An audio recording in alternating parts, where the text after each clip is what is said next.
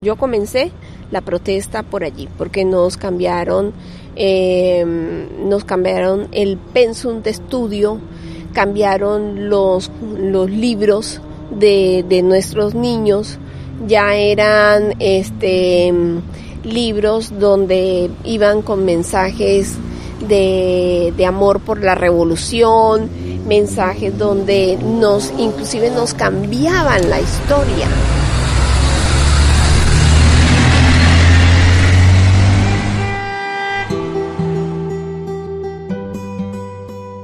Según la OIM, la Organización Internacional para las Migraciones, durante el año 2023 han migrado más que 35 millones de personas a nivel global y yo soy uno de ellos.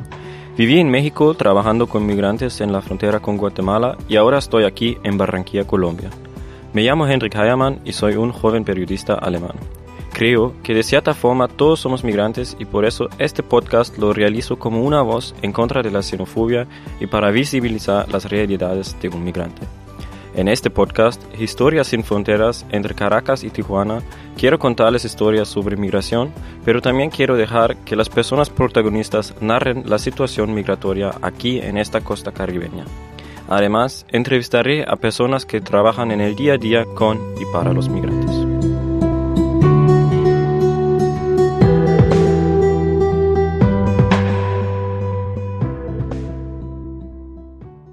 Episodio 3 trata del trabajo de la oposición política de Venezuela. Hablo con Alex Navarro, una abogada colombiana venezolana que desde hace muchos años lucha por una Venezuela más justa. Además, nos cuenta de sus experiencias como migrante acá en Barranquilla. Hola, buenas tardes. Um, gracias por haber aceptado esa invitación. Um, y ya, la primera pregunta es obvia, ¿te podrías como presentar brevemente? Hola, primeramente pues te agradezco de que me hagas esta entrevista. Realmente es un placer ya que te conozco y pues este me agrada mucho pues estar entrevistada por un periodista como tú, alguien joven, fresco, ¿verdad? Con este este otro otro otro enfoque y bueno, mi nombre es Alex Navarro. Este, soy mm, abogado de profesión. Eh, y bueno, me conociste en el proceso de elecciones primarias de Venezuela, donde estábamos entonces eligiendo al candidato único eh, que iba a representar, que va a representar a la oposición venezolana el próximo año 2024 en las elecciones presidenciales. Eh, es un evento pues de gran relevancia para toda la sociedad venezolana porque ya tenemos la representante de la oposición venezolana que es María Corina Machado Parisca. Y bueno, eh, soy la coordinadora general del partido de 20 Colombia en Barranquilla y pues un placer tenerte acá. Muchas gracias. Em, vamos a como explicar un poco el evento más tarde porque quiero como poner un poco el enfoque en, en ese evento y como en la oposición venezolana fuera del, del país. Um, pero antes de todo, ¿podrías como explicar muy breve tu historia migratoria, como tu proceso migratoria, porque este podcast, claro que sí trata de migración y quiero como dar el enfoque como también a la, a la narración personal de las personas. Sí, muy importante. Realmente este, tocar justamente el tema fundamental eh, para los venezolanos que estamos en el exterior es justamente el, el tema de la migración, eh, y pues todo lo que se vive como migrante. Yo soy ciudadana colombiana, soy nacida en Colombia, pero criada en Venezuela. Hija de padre venezolano, mi papá era venezolano y por lo tanto pues también tengo la nacionalidad venezolana. Eh, emigré retorné, perdón, retorné a Colombia en el año 2018, en diciembre del 2018. Eh, retorné con mis hijas y con mi mamá, quien pues era una persona mayor, estaba muy enferma y pues era imposible mantenerla en Venezuela por su estado de salud y el estado de, la situación de lo que es este el sistema médico en Venezuela. No realmente no sirve. Eh, en la actualidad aún están igual, porque tenemos a, la población venezolana, por ejemplo, los pacientes oncológicos buscando tratamientos acá en Colombia, ellos reciben atención en las zonas fronterizas, en las ciudades fronterizas y por ese estilo, este, entonces, por esa razón, yo retorné a Colombia y bueno, a comenzar desde cero, una nueva vida desde cero. Y como yo te estaba comentando hace rato, eh, la parte más difícil en mi caso, eh, bueno, en mi caso y en el caso de, la mayoría de la población migrante, es la pérdida de identidad que tenemos los migrantes. ¿En qué sentido? Eh, porque tú dejas de, de, dejas a tu profesión, dejas tu vida, dejas tu familia atrás para comenzar desde cero en un sitio que a pesar de que este es mi país de origen, pues yo me sentía totalmente ajena. Inclusive a las costumbres, tenemos costumbres similares en Venezuela, pero no es igual. Me, me imagino. Y entonces fuiste directamente a Barranquilla y como o a, otra ciudad.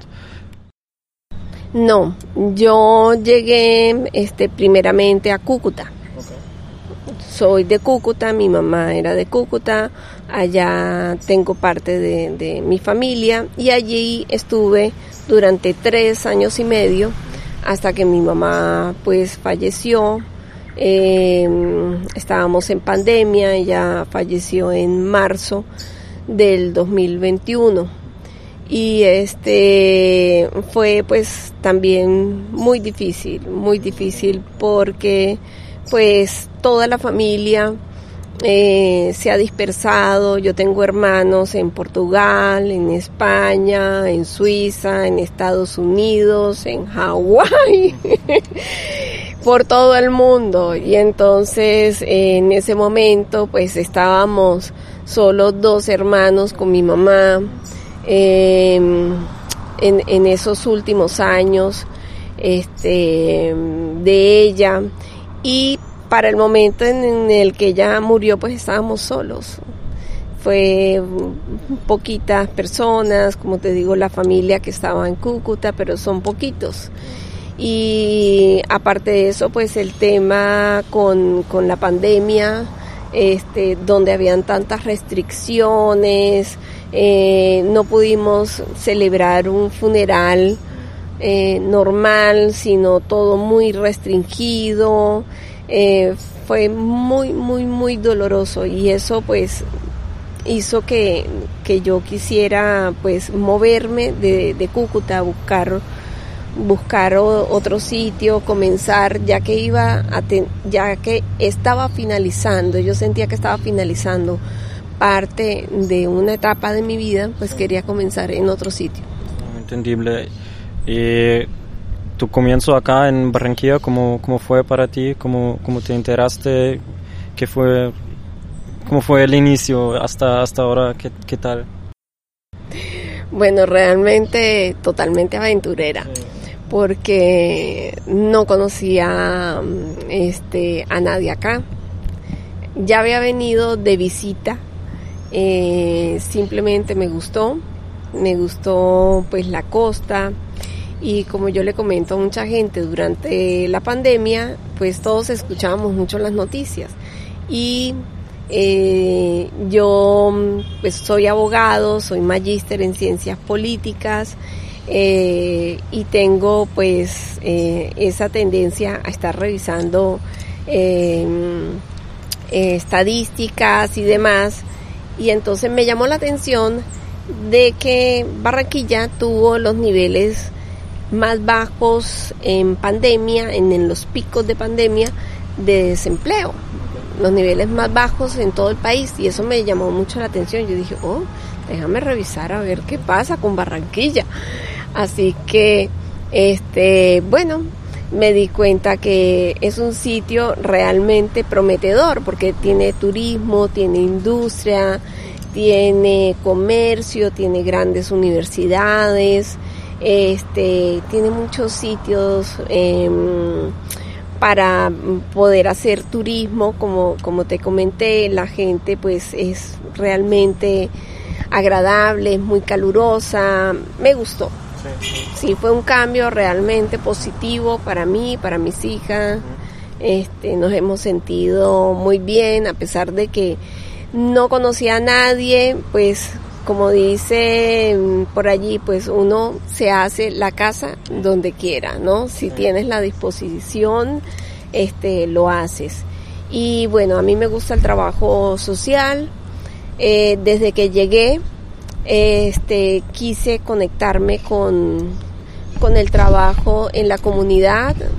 Soy parte de, de la Junta de Acción Comunal de acá, de, de, mi barrio, de Villa Carolina, y entonces, bueno, me gusta el contacto con la gente, me gustan las actividades, hablar con uno, con el otro, y bueno, comencé de cero acá es este trabajo aquí en el barrio? ¿Cómo, cómo podemos imaginarnos este, este trabajo?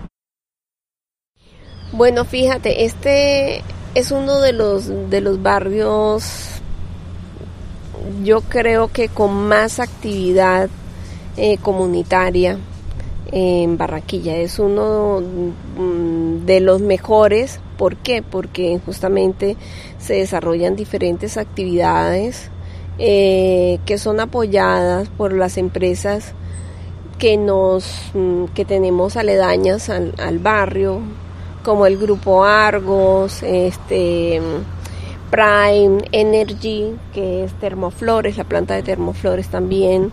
Ellos apoyan mucho las actividades sociales aquí eh, comunitarias. Hemos celebrado em, ferias de, de emprendedores.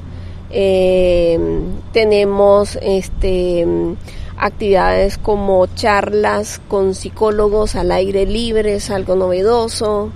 Eh, igualmente nos han ayudado eh, con actividades como clases de yoga gratuitas este, y también clases de, de tejido de crochet. Y todas esas actividades pues son geniales porque han ayudado a que las personas de la comunidad se integren entre, sí, hagan amistad, eh, valoren los espacios públicos como los parques. Aquí tenemos un parque que es el Parque Realismo Mágico, queda un poco más arriba y ese parque inclusive acaba de ser mm, eh, premiado el premio a la sostenibilidad, creo que fue el, galardón que se le dio, y donde realmente se ha comprobado que la gente de la comunidad se ha apropiado del espacio, lo aprovechan, van y hacen picnic, este, tenemos una cajita de libros, la gente va y hace lectura, eh, allá mismo en el parque se hacen las clases de de tejido de crochet al aire libre. Entonces es un compartir increíble que ha generado bienestar en el, en el barrio y es algo pues que yo apoyo siempre. Eh, ¿Por qué? Porque yo creo en los sistemas de gobierno desde no solo, em, no solo un gobierno realizado por el Estado, sino con la intervención de la empresa privada y de la sociedad y la academia, la universidad. En este caso también la Universidad del Norte eh, ha sido quien ha desarrollado em, estas, la mayoría de estas actividades que te estaba comentando, apoyada con las empresas eh, del grupo Argos, Prime Energy y obviamente con la implicación de la comunidad, que ahí es donde entramos los de la Junta de Acción Comunal. Muy chévere, muy interesante y ya has mencionado como una palabra clave que creo que es también para migrantes que, que vienen, que llegan a Barranquilla, por ejemplo, es la integración, ¿no? Integración, sí. ¿Cómo, cómo ves la, la, integración aquí en Barranquilla para, para, migrantes o de Venezuela, pero también de otros países, por ejemplo? Um, ¿Cómo uno se puede integrar aquí? ¿Es fácil y ves como una una cohesión aquí entre migrantes y la población barranquillera acá? Bueno, mira, lo que te acabo de comentar es el cuento bonito, sí, ¿no? Porque estamos estamos hablando de un barrio de al norte de, Barranquilla, que no es la misma realidad de la mayoría de la población migrante y sobre todo de la población migrante venezolana que ya has conocido, que vive hacia el sur.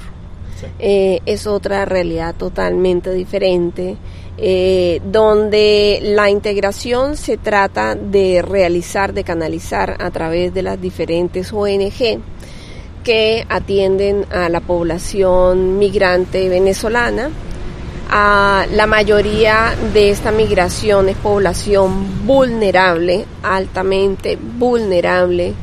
Eh, ¿En qué sentido? En el sentido de que no, eh, de que carecen totalmente de recursos económicos.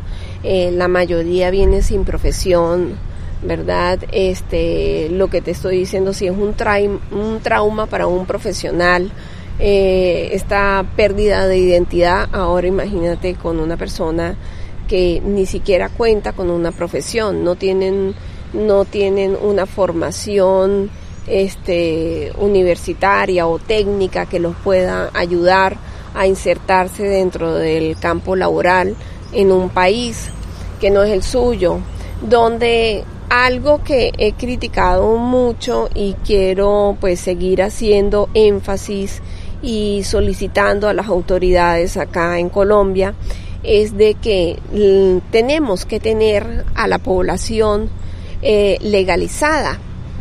Ellos tienen que tener su canal de regularización y no por jornadas como se está haciendo hasta ahora, donde la última jornada este, se realizó ya hace tiempo atrás. Hace poco eh, han implementado unas pequeñas jornadas de regularización, pero es para la población que ya ha sido canalizada. Eh, creo que fue el año pasado o el año antepasado que, no, el año pasado que se hizo la última jornada. Y ya tenemos una cantidad de población que ha llegado nueva ¿verdad? Que este está totalmente ilegal. Y eso crea problemas. Eso eh, crea problemas para la sociedad, crea problemas para el país que está acogiendo a esta migración y le crea problemas obviamente a al migrante.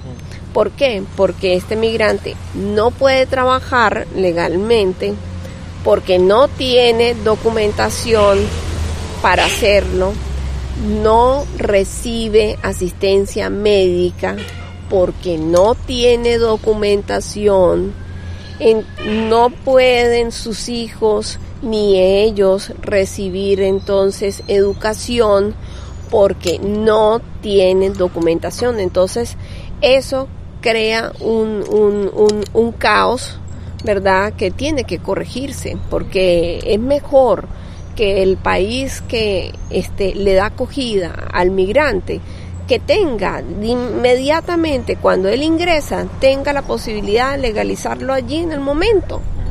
¿Ves? ¿O qué opinas tú? Opino lo mismo y me pregunto ahora cómo es el proceso jurídico al momento acá, como si, si llego como migrante ahora a, a Barranquilla, Em, ¿cómo, será el primer paso? ¿Qué, ¿Qué, tendría que hacer? ¿Y qué esperanza tendría? Porque como, como lo explicas, parece todo un poco inseguro y incierto. No, no yo no lo sé, por ejemplo. Sí, el primer paso que ellos deben cumplir es el registro único de, de, de migrante, ¿verdad? El famoso RUM. Y pues, lo que te estaba comentando de que las pequeñas jornadas que están haciendo para que ellos obtengan el, PP, el PPT es que tienen que tener previamente el ese registro del RUM. ¿Podrías explicar qué es el PPT para oyentes que tal vez nunca lo han escuchado? El PPT es el, el permiso de protección temporal que les está otorgando en este caso el Estado colombiano al migrante para que puedan justamente insertarse dentro de la sociedad, ¿verdad? Y em, pues entonces que puedan trabajar legalmente, tener la asistencia médica, igualmente acceder al sistema educativo, pero sin eso no tienen nada, no tienen nada. Entonces tenemos a una población que si no tienes el permiso para trabajar, ¿qué va a hacer? ¿Ves? Hay problemas de, de, criminalidad, ¿verdad? Con la población migrante, con parte de la población migrante, por eso. Por eso, porque entonces si ellos no pueden trabajar legalmente, pues entonces se van a la vía fácil, ¿ves? Que es este el delito y eso es lo que tenemos que evitar. Igualmente, este, eh, hay muchos, mm, muchos venezolanos en este caso con problemas de salud donde no están, no están siendo atendidos. Eh, inclusive el otro día me estaba comentando, me comentaron un caso de una niña que no tiene documentos, su mamá tampoco tiene documentos ella está estudiando en, el colegio y resulta que ese día en ese barrio hubo una balacera. La mamá la acababa de dejar en el colegio. Eh, se hizo una balacera y estando la niña dentro del colegio, la alcanzó una bala perdida y le perforó, le hizo, le hizo una perforación en una pierna. Inmediatamente llaman a la mamá y le dicen, devuélvase porque hubo un problema. Ella va a buscar a su hija y obviamente, ¿qué es lo primero que, que ella hace? Tiene a una niña con una herida de bala en una pierna, la lleva a, a, la clínica, al hospital al, más cercano y no la, no la querían atender. Una niña de 8 años, no la querían atender ¿Tú te imaginas el, la desesperación de esa madre? Ah, no es justo, no es justo. Y sin embargo, sí le dieron la atención médica, pero me, me comentaron que le pidieron todo, ella tuvo que llevar todo, este, la, las jeringas, el algodón, el alcohol, el bisturí con el que, este, con el que le, le, abrieron la herida a la, a la, niña para poderle sacar la bala, o sea, todo. Y ella no tenía recursos, ella tuvo que salir a pedir dinero entre la gente cercana, este, para poder entonces comprarle las cosas a la, a la niña. ¿Ves? Y no es justo. No, no uno se pregunta, y eso pasa por procesos burocráticos, ¿no? Como por papeles que faltan o, o lo que sea. Em, también he hecho como experiencias así el último año en, en la zona fronteriza con México y Guatemala y también pensé ahora en cómo, sería, por ejemplo, en Maracaibo o como las, las zonas entre Venezuela y Colombia en, en que eso debe pasar día a día. Em, y allá era lo mismo, había un, muchos como hondureñas, por ejemplo, em, madres muy pequeñas o, ya embarazadas, mujeres embarazadas, y no tenían el, estado legal, em, pero estaban en el proceso, aún estaban esperando, o sea, podían em, verificar que sí tenían por lo menos el, están en el proceso. pero tampoco, hasta, hasta que em, la mujer dio luz, ni la querían atender en el hospital porque dijeron como, ah, no tenemos las capacidades y, no, y fue, es, es duro esas, esas realidades y creo que mucha gente olvida eso cuando, cuando se, se habla sobre migración y migrantes. Sí, realmente es un problema, este, justamente lo que acabas de decir, ha subido la tasa eh, de natalidad entre, entre las migrantes, entre la población en Venezuela, eh, justamente por la escasez de recursos, ¿no? No hay anticonceptivos, eh, no es de desconocimiento de que hay mucha prostitución actualmente y lo digo con mucho dolor dentro de la población venezolana. Es parte de, de, la problemática que ha surgido a raíz de la situación en, en Venezuela. ¿no? Todos estos sistemas, eh, regímenes autoritarios, siempre tienen esas consecuencias, ¿no? La prostitución es una de las primeras banderas que van saliendo dentro de la población y pues este todo eso igualmente genera este o otros problemas mayores como son las, las organizaciones criminales, ¿no?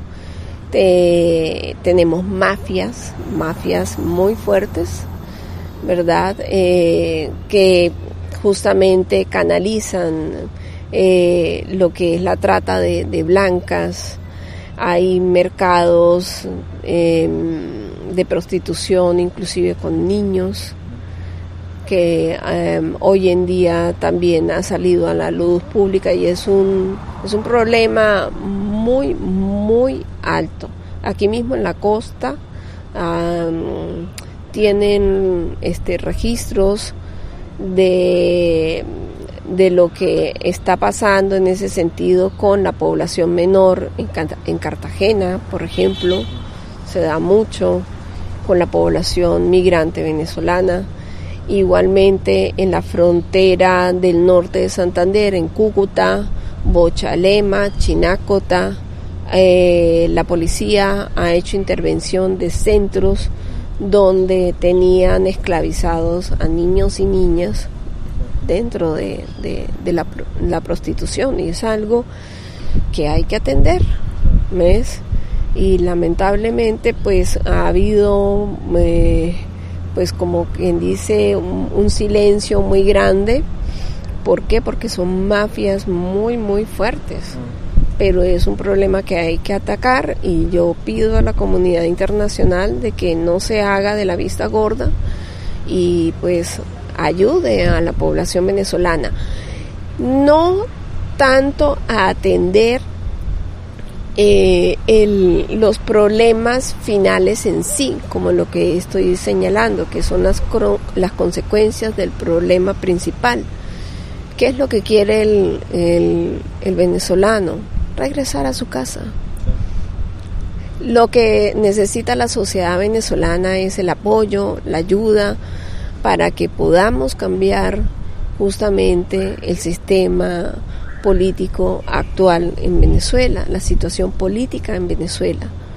Y todos regresamos.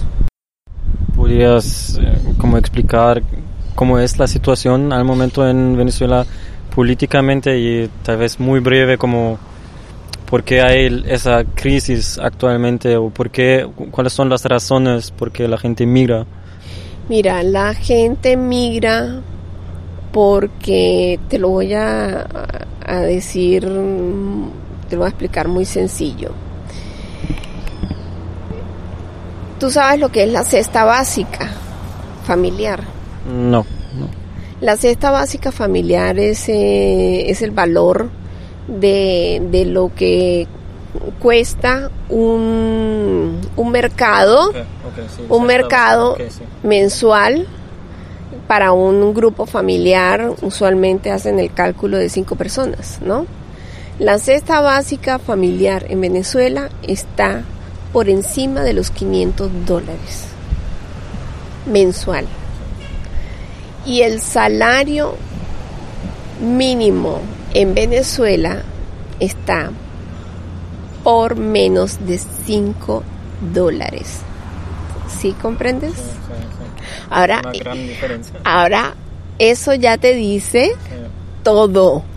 Te dice el nivel de crisis económica que se vive en el país. En Venezuela se vive un nivel de pobreza extrema que está tapado porque inclusive desde el 2012, 2010, sí creo que es 2012 o 2013, que el gobierno de Venezuela actual no publica porcentajes de nada, ni porcentajes de inflación, ni porcentajes de la cesta básica. Esto que te estoy, este dato que te estoy dando es del de una organización que se llama Sendes en Venezuela, donde ellos hacen el estudio, ¿verdad? Este, pero no es una publicación del Estado, porque a ellos no les conviene justamente quedar catalogados eh, bajo un país que eh, está viviendo una pobreza extrema. ¿Por qué? Porque entonces estarían justamente pues quedando al descubierto de qué es lo que está pasando en Venezuela. Venezuela es este regida por un gobierno criminal. Son ¿En, qué sentido? Son organizaciones criminales. No es de desconocimiento para la comunidad internacional que los que están en el poder en Venezuela pues son gente que están dentro del narcotráfico, ¿ves? Inclusive eh, la empresa, la, empresa, la gran empresa de Venezuela que es PDVSA, la empresa petrolera, eh, la han quebrado. ¿Por qué? Porque a ellos, o sea, eso eso no, no, no genera ninguna importancia para ese grupo, ya que pues sus ingresos principales vienen del narcotráfico, de la explotación del oro y de las piedras preciosas y otros metales en Venezuela, que lo hacen todo como quien, como decimos acá, por debajo de la mesa. Todo lo sacan de manera ilegal para el exterior.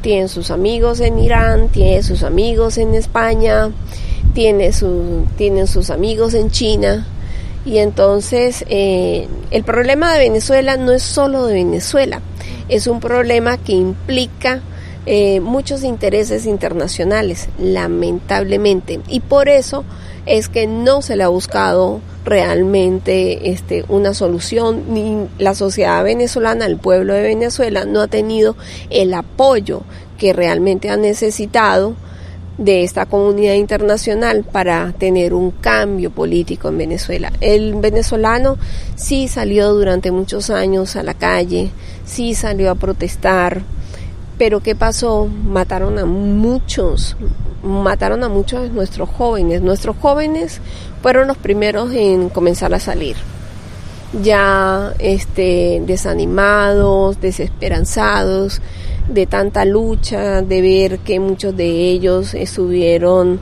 este, luchando en las calles, murieron en las calles, dieron su vida eh, por tratar de generar un cambio en Venezuela. Muchos de ellos están presos todavía. En Venezuela hay más de 300 presos políticos en la actualidad y donde no se le ha dado respuesta tampoco a esa situación eh, inclusive, bueno, este, te pueden perseguir en cualquier momento.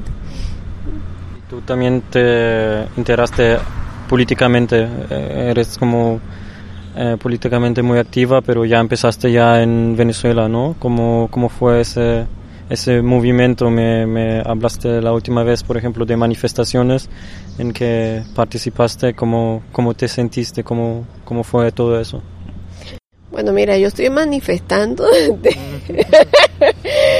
desde el 2000, 2002, desde el 2002, que ya, ya la situación estaba Chávez viva, vivo, perdón, y la situación pues era muy fuerte. Yo inclusive salía a las calles, estaba embarazada en ese entonces y nos tiraron piedra y nosotros, mm, mira, como población nos sentimos huérfanos, porque ¿qué pasó en Venezuela? Em, en Venezuela se hizo un trabajo de psicología de masas muy fuerte, muy fuerte. Se desarrollaron eh, políticas eh, de antivalores y este, igualmente lo que te estaba comentando hace rato, se, se trabajó un sistema de corruptela, ¿verdad? Dentro de lo que es el, la institucionalidad en Venezuela. ¿Para qué? Para justamente los que están en el poder mantenerse en el poder. Ellos necesitaban, era masas masas, no ciudadanos pensantes, críticos de valores y principios. Por eso, eh, inclusive nos fueron insertando dentro del sistema educativo. Yo comencé la protesta por allí, porque nos cambiaron, eh, nos cambiaron el pensum de estudio, cambiaron los, los libros de, de nuestros niños, ya eran este libros donde iban con mensajes de, amor por la revolución, mensajes donde nos inclusive nos cambiaban la historia. Por ejemplo, ¿cómo, cómo lo cambiaron? ¿Cómo lo cambiaron? Inclusive le, le cambiaron el rostro a, Simón Bolívar. Ah, ¿Ves? Que es público, es público. Hicieron, sacaron una imagen de Simón Bolívar con, con facciones em, de un personaje afrodescendiente y él no era así. ¿Ves? No era así.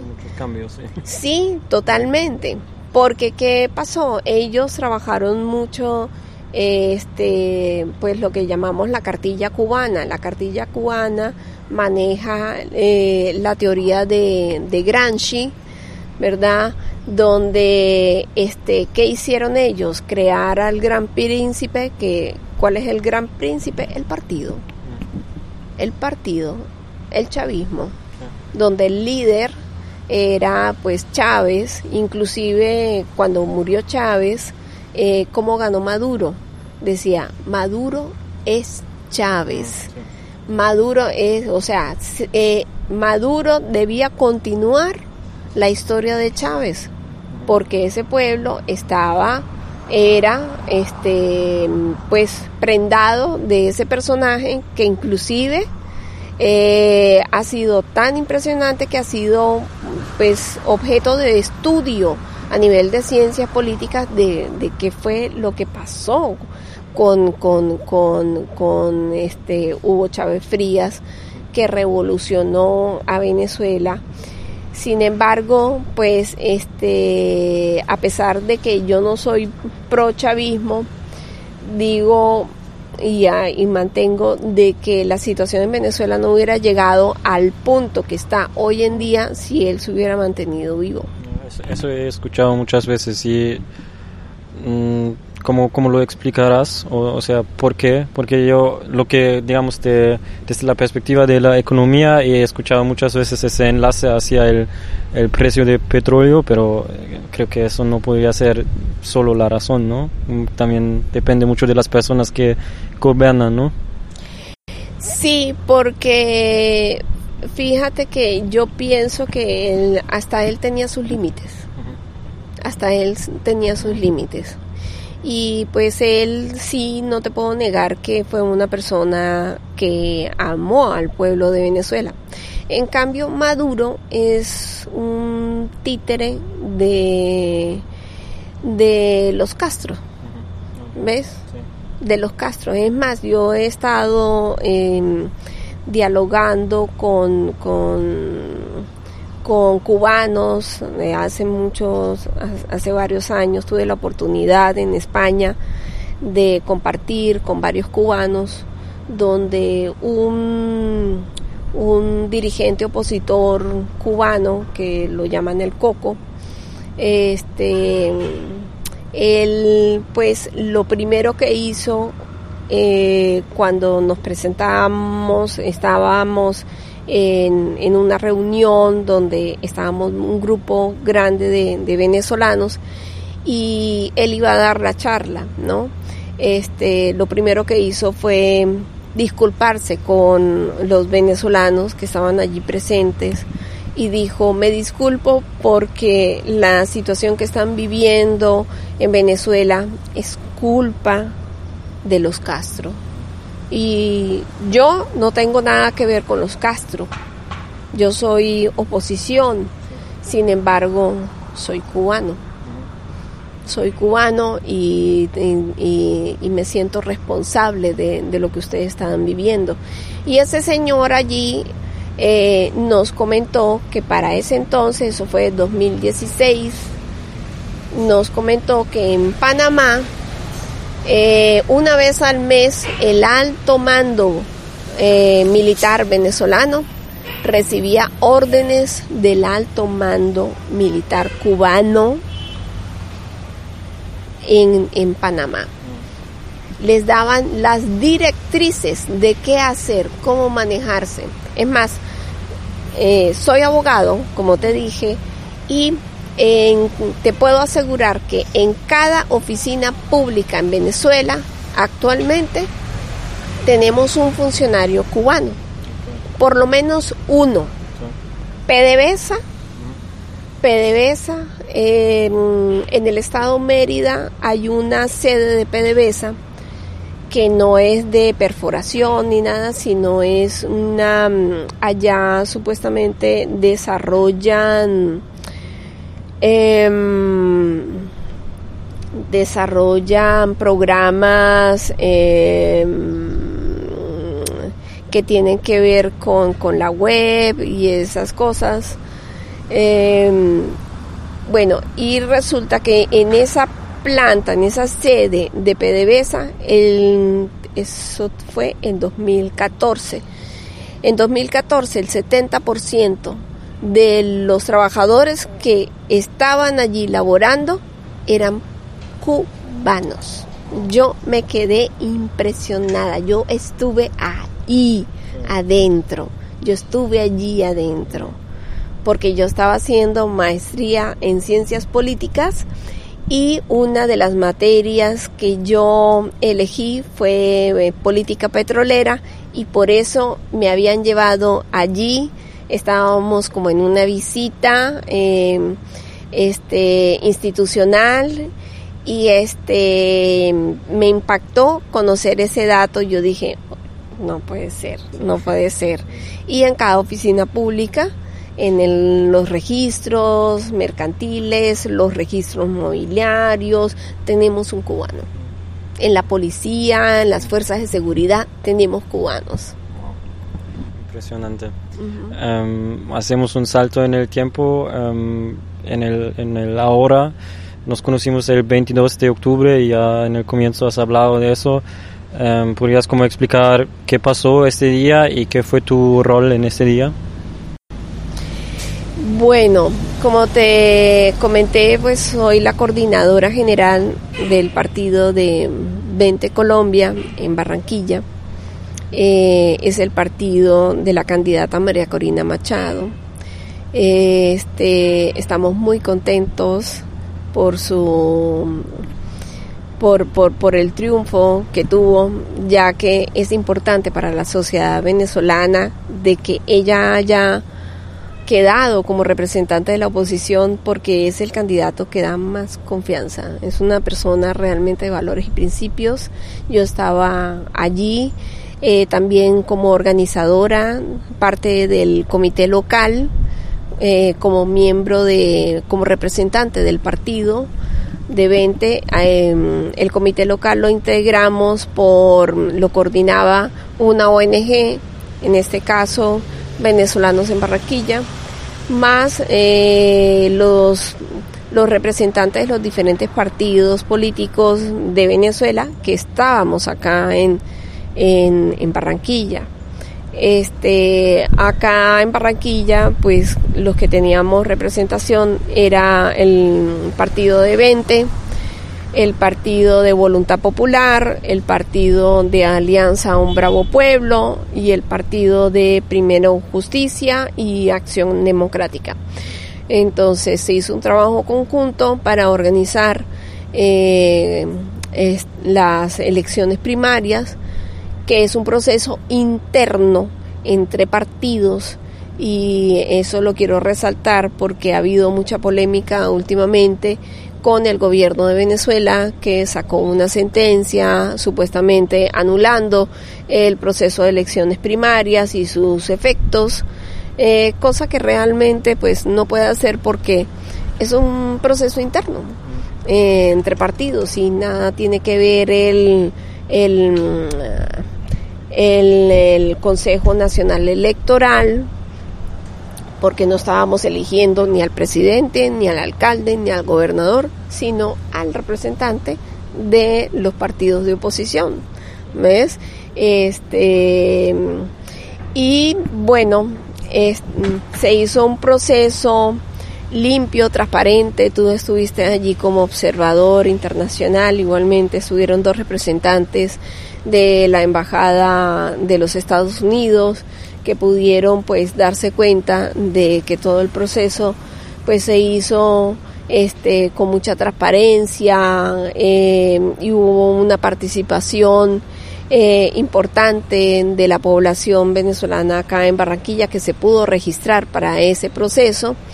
Igualmente pues que resaltamos allí la alegría la, la alegría de, del venezolano al participar en el proceso de elecciones primarias, donde, bueno, se estaba encendiendo una luz en ese camino que queremos recorrer todos de un proceso de cambio político para Venezuela.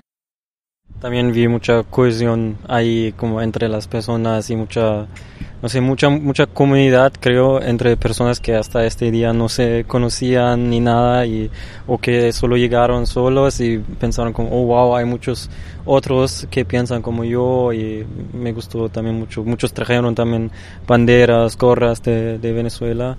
Y me pregunto ahora, digamos, políticamente, ¿qué, ¿qué, serían como los próximos pasos ahora después de esas elecciones que, que tiene que pasar para, para la elección del próximo año? Sí, bueno, quiero añadir un poquito más a eso que acabas de decir porque de verdad fue algo que me, impactó a mí también. Este, la alegría, la solidaridad, el compañerismo, la hermandad que se dio allí fue increíble. Eh, y realmente pues fue algo que ni siquiera, eh, eh, eh, o sea, ni siquiera nosotros lo esperábamos, los organizadores, no, no esperábamos lo que se dio allí, la verdad. nosotros hicimos pues la organización de ese evento con, con la ayuda, bueno, de mucha gente que nos fue aportando de a poquitos este, inclusive allí tú mismo te diste cuenta que llegaron unos con sándwiches, eh, con arepas rellenas. Ese día comimos todo, bueno, muchísimo. Eh, llegaron con aguas, llegaron con refrescos, con juguitos. Eh, fue increíble, realmente, y fue aporte de la misma gente, que eso hoy en día es, es, es difícil. El, este, eh, este gobierno criminal en Venezuela, ¿qué, ¿qué pasa? Cuando ellos quieren que la gente salga a hacer manifestaciones, de, ah, una marcha o mm, una manifestación en tal sitio, ellos tienen que pagarle a la gente para que vaya. ¿Ves? y tienen que eh, darles todo, comida, transporte. Nosotros no le dimos transporte a nadie, no llevamos a nadie, todo el mundo fue de manera voluntaria. Eh, y, fueron a, como en una, como, como cuando vas, nosotros la llamamos en Venezuela la fiesta de traje.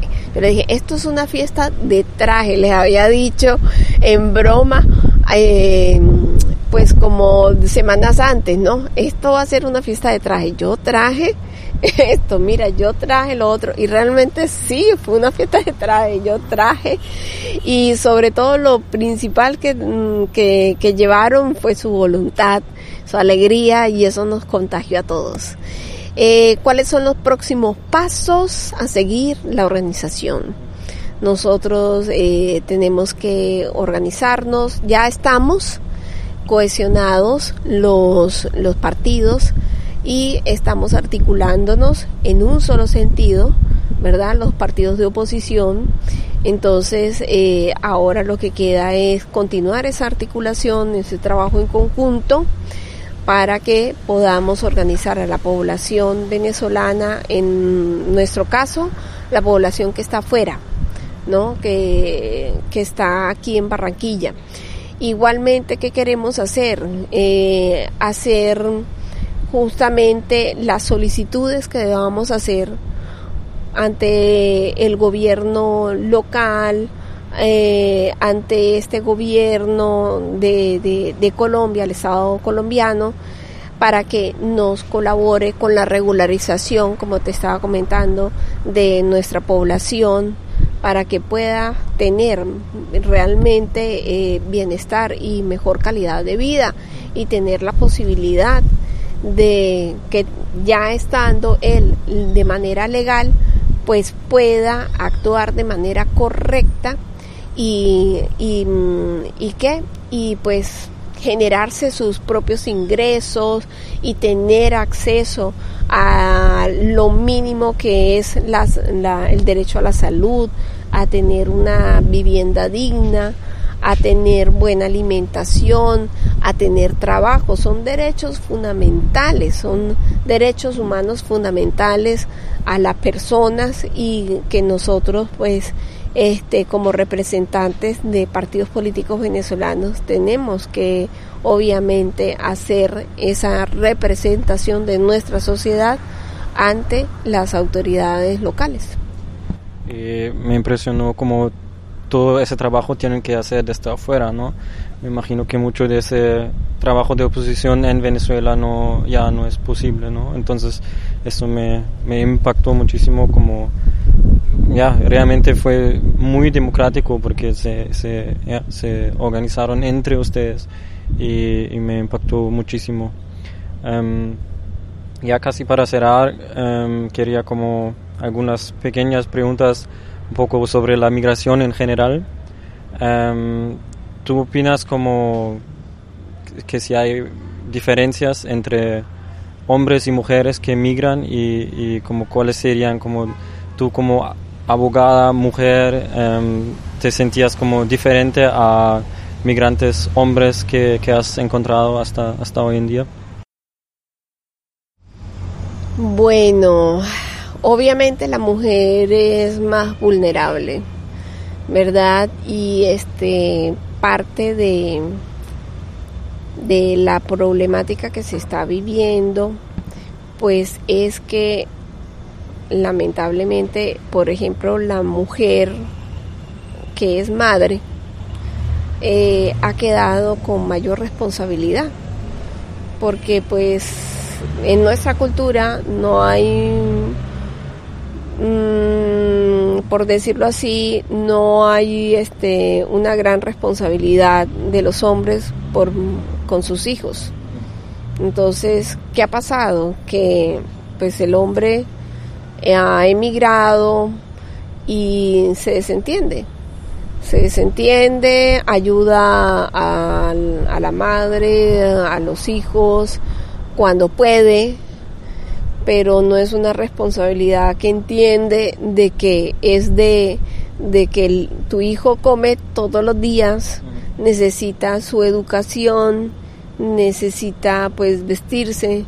Esa responsabilidad ha caído más sobre la mujer.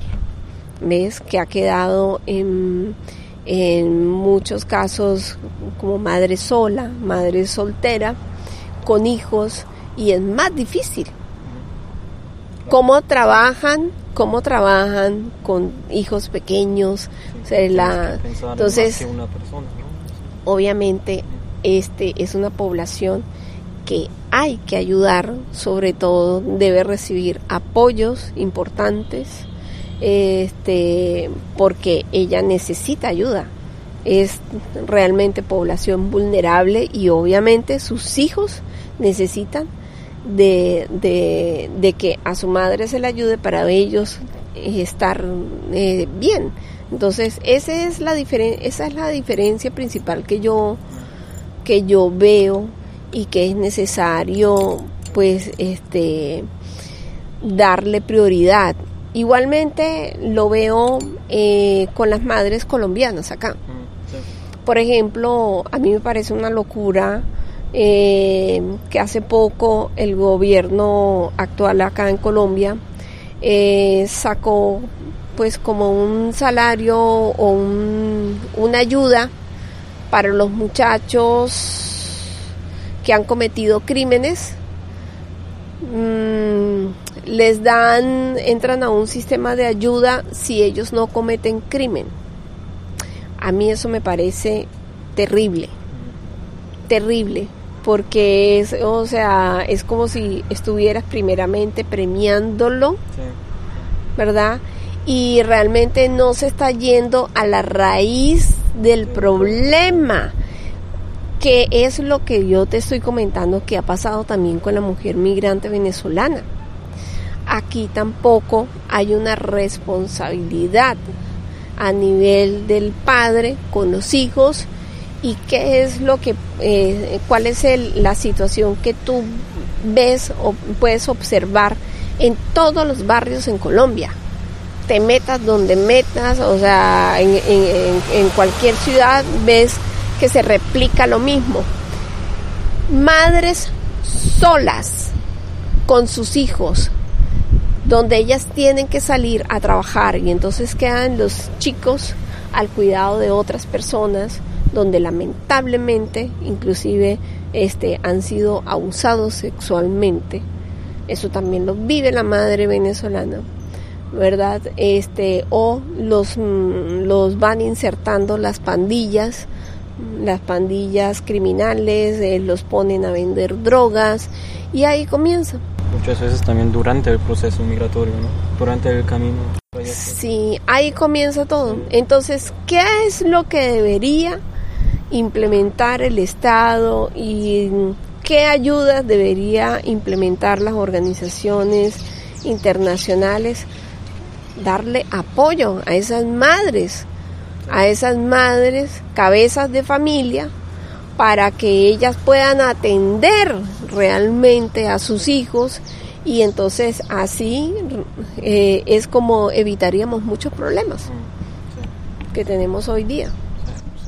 Estoy completamente de acuerdo y creo que es otro aspecto de la migración, pero también en la sociedad aquí que es invisible, ¿no? Es un poco como los procesos jurídicos que creo que en eso uno no, no piensa cuando piensa en, en la migración. Em, quiero, quiero cerrar con, con, unas pequeñas, con deseos, ahora podemos desear um, como queríamos el, el, mundo en un futuro perfecto. Em, primero, que ¿qué desearías como para la migración global?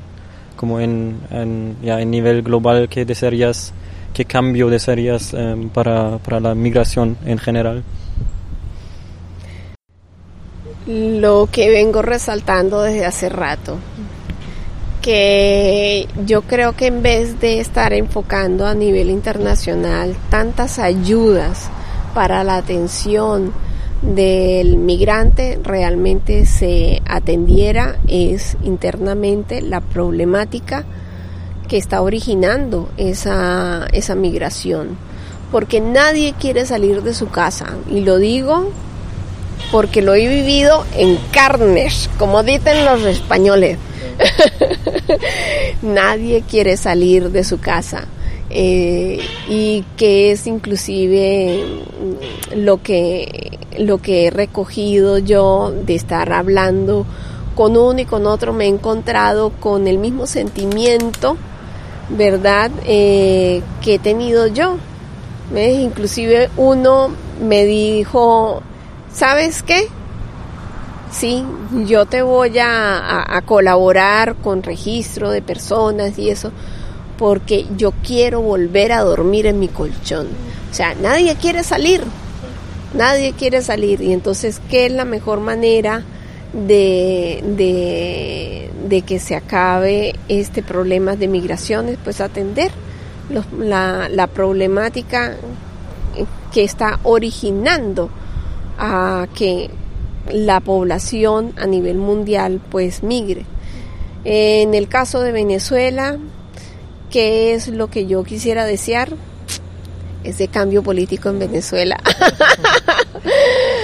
Ese revés del timón donde todo y ver a toda la población venezolana o por lo menos la mayoría porque muchos ya pues se han insertado este dentro de los diferentes países donde están, estamos hablando de una población que en el caso del venezolano está en más de 80 países a nivel mundial.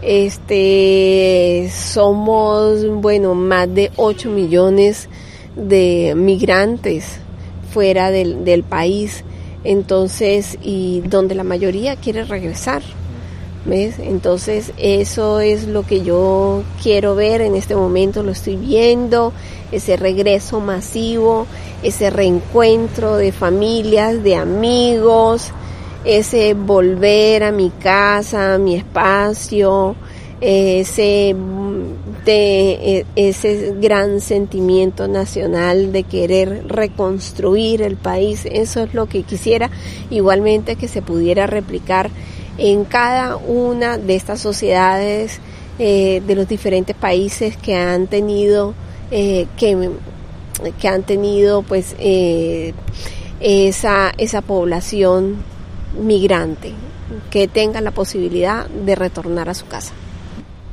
Qué lindas palabras. ¿Y para tu futuro personal qué, qué deseas? Igualmente. Lo mismo. Igualmente, mi casa está allá, yo estoy como, yo estoy con la llave en la mano, queriendo regresar, este, y bueno, trabajar, trabajar nuevamente en conjunto, trabajar la tierra, yo allá tengo pues un pedacito de tierra y es algo que disfruto mucho, que extraño mucho, ¿no? el, el el este, sembrar, atender a los animalitos eh, y bueno, y ver a, a, mis hijas desarrollándose dentro de un país que era maravilloso, iba a volver a ser. Venezuela era un país que tenía a nivel académico este, muy buenas universidades, actualmente están solas esas universidades eso parece un desierto. Las calles en Venezuela, pues tú lo que ves es más que todo población mayor. La población pues viejita fue los que se quedaron allí, los eh, la gente de edad mediana y los jóvenes obviamente están fuera, la mayoría. Eh, ¿Quiénes se quedaron? Los que no pudieron salir. Y eh, se ha deteriorado mucho, pero yo sé que con, la voluntad que tiene la gente de, rehacer el país, oye, lo levantamos rápidamente.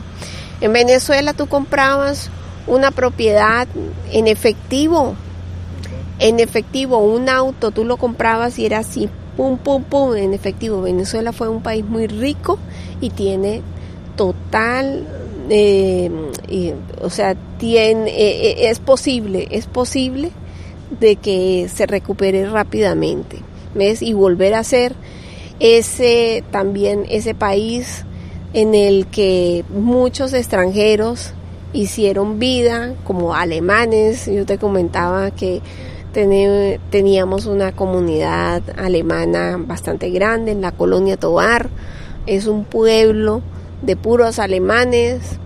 Este, teníamos una población de españoles, portugueses, italianos, bastante importante. Eh, y bueno, Por eso es que más tarde te voy a invitar a, comer pasta.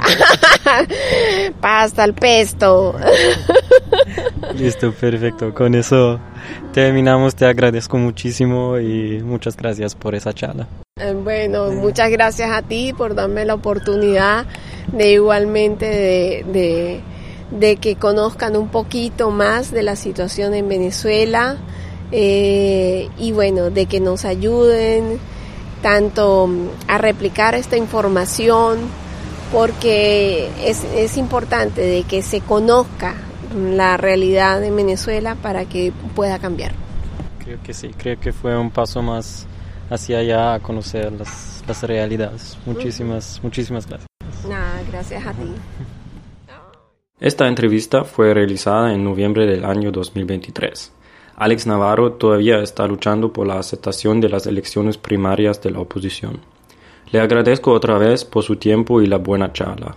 En el próximo episodio giramos hacia el deporte. Les presentaré el deportista Marvel Oliveira que a partir del CrossFit se podía establecer acá en la ciudad de Barranquilla.